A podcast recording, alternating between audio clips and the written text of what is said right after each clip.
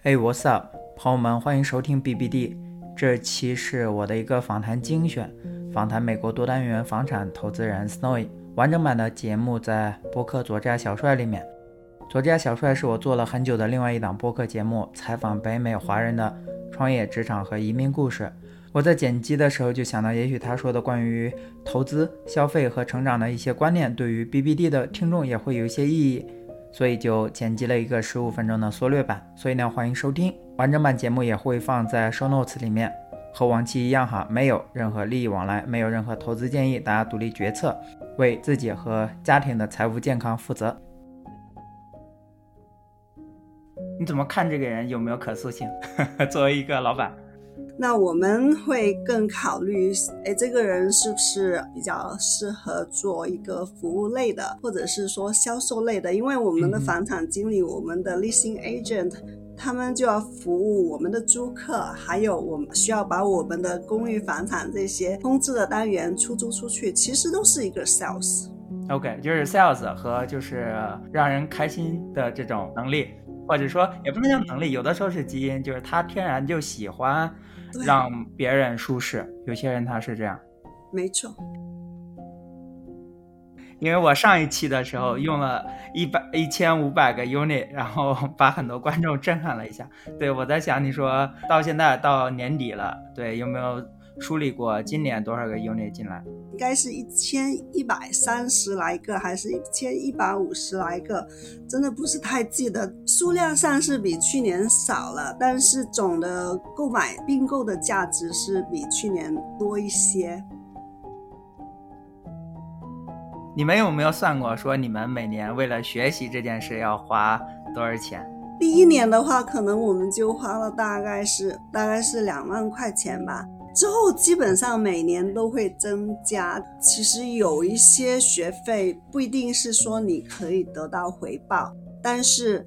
有一些学费，可能你交了之后，可能是十倍、二十倍这种呃赚回来的。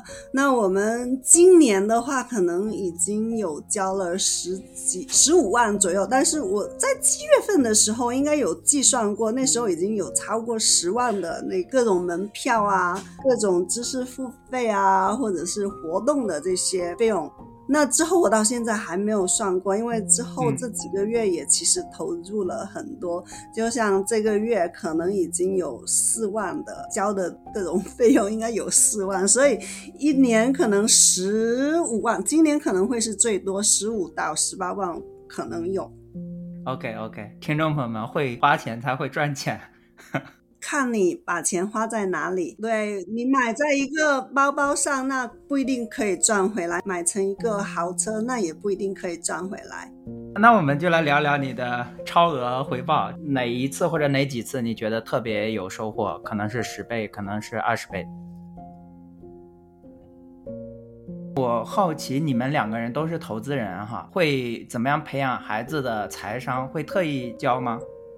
财商方面，我觉得他们现在好像也太小，不太适合，或者是说挺难教他们的。但是我们会培养他们一些，就是去做事情，就是培养一些动手能力更多一点，让他们知道他们的钱是赚来的，而不是坐在家里钱掉下来的。所以呢。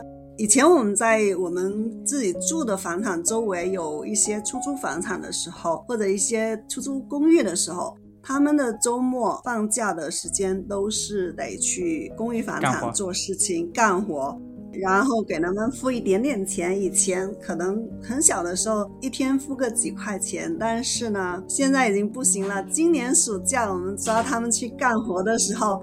我们家家最大的小孩当时还十二岁，然后他就不愿意干了。他说他自己要上网查一下这个工作的工资，或者是说做完成这个工作的价值是多少，所以他自己上网去查了。所以你说有没有培养到小孩子的就是金钱观或者是价值观？我觉得可能会慢慢的有一点，就是他们在不同年龄阶段的时候，他们的体会不一样。所以当时他跟我讲价还价的时候，我觉得，嗯，可以。你你说这个，你完成这个工作要这么多钱，那你为什么觉得是这么多钱？我还跟他讲价，然后他讲的有道理，我觉得可以，你你讲的很有道理，而且你知道怎么样去做，你怎样怎样去得到这个回报，我付给你。然后我问他，你一个人可以做完吗？你一个人自己可以完成这这么多的工作吗？不行，他就把这个工作分配给他的妹妹啊，他的表妹表弟啊。一人分一点钱，所以他们完成这些就一人分一点钱，他们都很开心。所以我觉得其实是多方面影响的，并不是说，哎，你你教他一个金钱观或者是一个价值观，你只是讲这个东西，你需要让他们在生活里去体验这些，让他们自己得出来。我觉得自己领悟到的，跟你塞给他们的这种过程，或者是说得到的那种。知识的稳定程度，或者是得到的这这个质量是不一样的。嗯，可太厉害了！就是一开始你本来只打算雇他当一个工人，结果他变成了一个包工头了。他来 manage 这些弟弟妹妹也不用。对对，我觉得挺好的，就是因为他比较大了嘛，十二岁多，所以可能他会想更多一些，或者是说他觉得付给他的工资。并不值得他花这么多时间，或者是做这么多精力去去做，所以他跟你讲价还价，我觉得挺好的。就是他自己怎样去争取，知道怎样去争取他自己的价值。OK，我明白了，财商教育不是教育出来的，而是斗争出来的。Zack 两个人这种讨价还价，还有去这种调查跟斗争出来的。对对，就是他们自己有做他们的功课。你们现在是比较成熟了，就是我，但是我还是想听一听失败的故事，就是有没有感觉说啊，我上当了，我要赶紧撤，呃，就是这样的一些呃投资。其实挺少的，就是像我们这么多年才有一次这种情况，那其实这个比例很少了。二零二零年初退出的那个三百单元的公寓房产。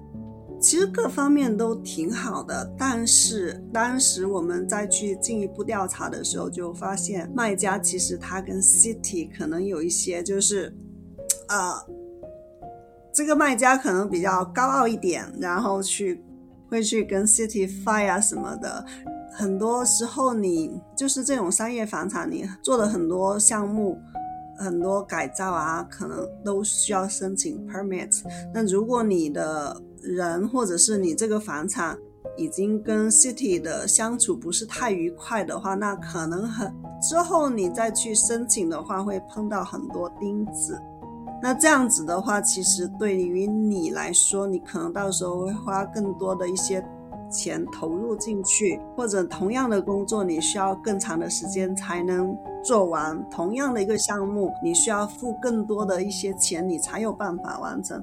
那这样子的话，其实你是会影响你的投资收益。那我们可可不可以做呢？我们可以，我们当时想继续做下去的话，那是可以的。但是我们投资人的收益可能就会降低挺多的。那我们愿愿不愿意为了只赚那个房产的那些钱，然后去影响我以后的这个声誉呢？这个就是我们需要考虑的地方。当时我们退出来的话，我们自己需要损失大概是呃四万多五万美金。呃，其实对于如果是一个新人来说，这笔钱不是一个小数目。很多人可能会考虑说，哎，那我就做了，就算我的收益对投资人来说他们会有一定影响，但是我们考虑的是，我如果做了这个之后呢，那我可能我会失去很多的投资人。不单只是失去这些投资人，那还有可能失去以后的一些潜在投资人。我是想做长远的一个 business，还是只是做眼前的，只赚眼前这么一点小利益的这种 business？所以你需要选择，也很在意自己的 track record。对对，是的。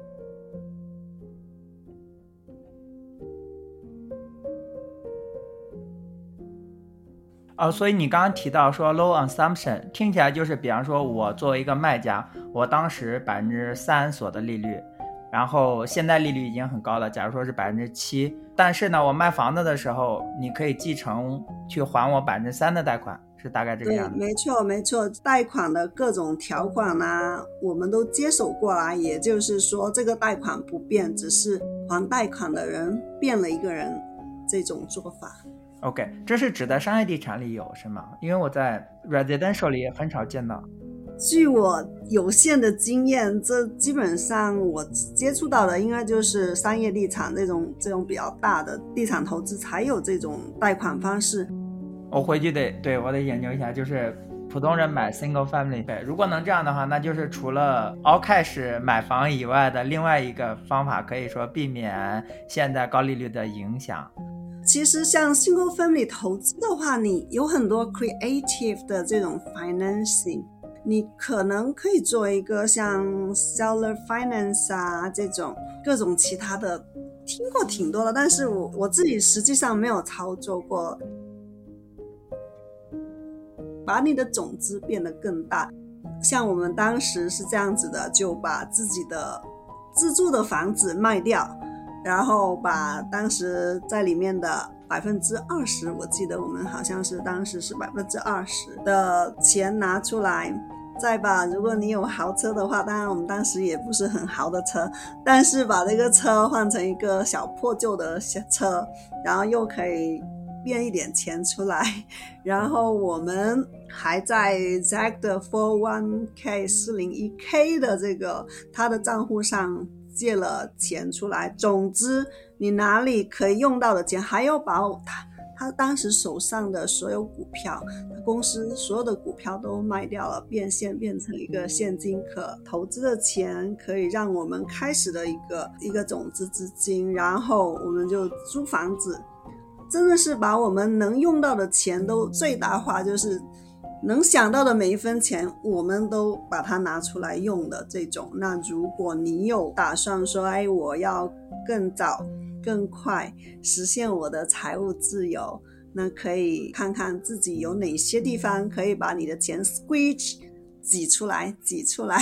像我们租了四年半的房子，我没有买，我们自己住的房子可能比我们自己买去投资的房子。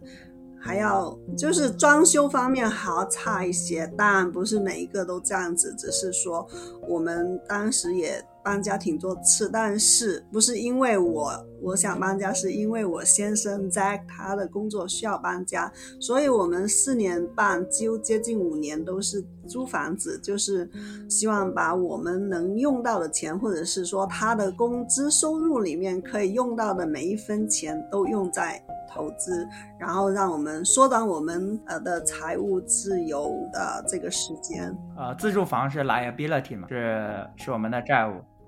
说投资，那就说，诶，什么样的房产是 liability，什么样的才叫资产？那自住房为什么它是一个 liability？那是因为投资进去的每一分钱，并不能帮你产生任何的收益。当然，有些人会说，哎，我投资几年的自住房升值了，可是在你住的过程中，它并没有为你产生任何的经济效益。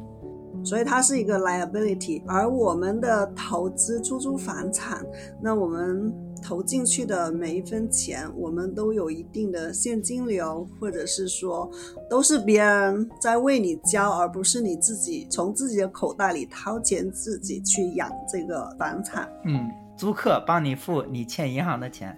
对你欠银行的钱、你的房产税、你的保险，或者你可能需要的一些维修维护，都是从你的租金来。而你自己住的房间是你需要去工作，你花你的时间去赚的钱来付的。那些钱是你自己去赚的，而不是这个房产帮你赚的。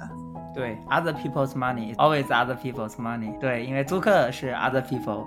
然后银行的钱也是从 other people 来的，没错。《The Richest Man in Babylon》巴比伦最富有的人，我觉得这本书，这本书其实它就开始教你怎样去理财，怎样去用你的收入。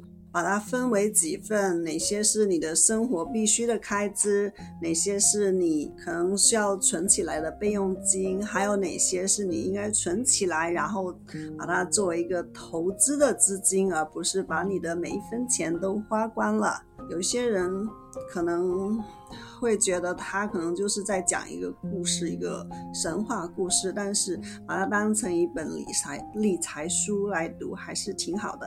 那还有，其实大家应该都熟悉《富爸爸穷爸爸》的这个系列的书，都很值得读。